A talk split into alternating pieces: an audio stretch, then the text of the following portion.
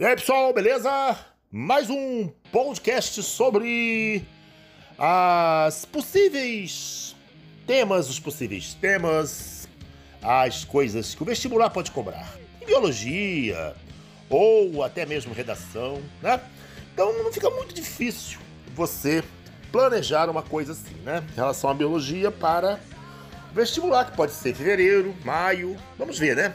Então, Vamos lá, vamos colocar aqui algumas opiniões. Pessoal, anota aí. Possivelmente, nós teremos, ah, óbvio, temas na primeira fase, segunda fase, vírus. Vírus é básico. Vírus é uma coisa assim que tudo que é vestibular vai estar presente, incluindo, creio eu, redações, certo? Então, por exemplo, vírus viroses. Não somente pandemias, como do Covid-19, por exemplo, sarampo, mesmo dengue.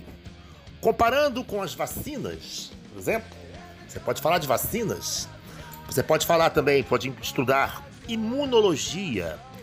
Quando você faz um teste rápido, faz um teste mais demorado, etc., você tem a produção X de anticorpos, IgGM, IgG, IgG, IgM.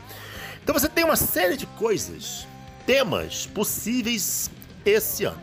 Então, seria interessante, tanto para redação quanto para biologia. Você estudar o que? Adivinha? Imunologia. Possivelmente isso vai estar presente, certo? Além de tudo, outras coisas possíveis. Por exemplo, Tecnologia aplicada nas para evitar aglomerações. Você marcar a pessoa pelo celular. As empresas de celulares vão lá e tal e vão dizer assim: olha, o, o percentual de aglomeração na cidade tal hoje foi de 60%. Caiu para 50% e assim por diante.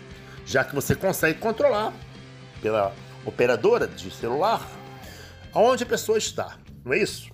Além disso, uberização das profissões. Muito provável. Isso está acontecendo, incluindo na saúde. Terceirização, exemplo. O governo do estado do Rio de Janeiro contratou um monte de gente, não pagou até agora, não abriu o hospital de campanha, abriu apenas dois, planejados sete, e chamou às pressas um monte de gente. Fora as, os outros casos de uberização das né, profissões, né? incluindo professores. Isso é bem provável. Tecnologia que envolve tudo isso, coisas possíveis em vestibulares e também para redação. Genética é uma coisa bem provável. Outra coisa interessante, outro tema que você deve anotar aí é o seguinte: por exemplo, a vários estudos estão sendo feitos para checar a genética das pessoas.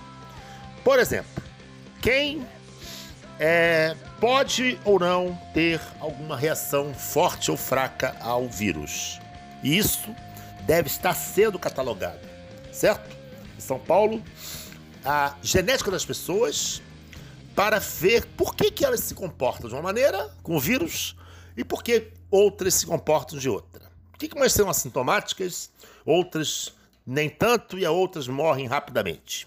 Não é isso? E fora outra, um outro tema interessante, que é aquela história da corrida para você fazer vacinas. Então o mundo inteiro tá uma guerra, né?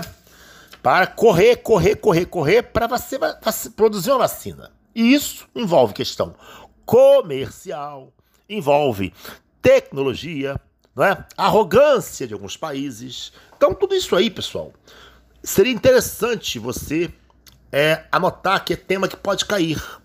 Por exemplo, aquela suspeita atual de que crianças vacinadas recentemente contra sarampo, não é? Contra doenças infantis, elas têm uma certa defesa. Isso é, é, é uma possibilidade. Crianças não são tão atacadas assim, por quê? Porque foram recentemente vacinadas.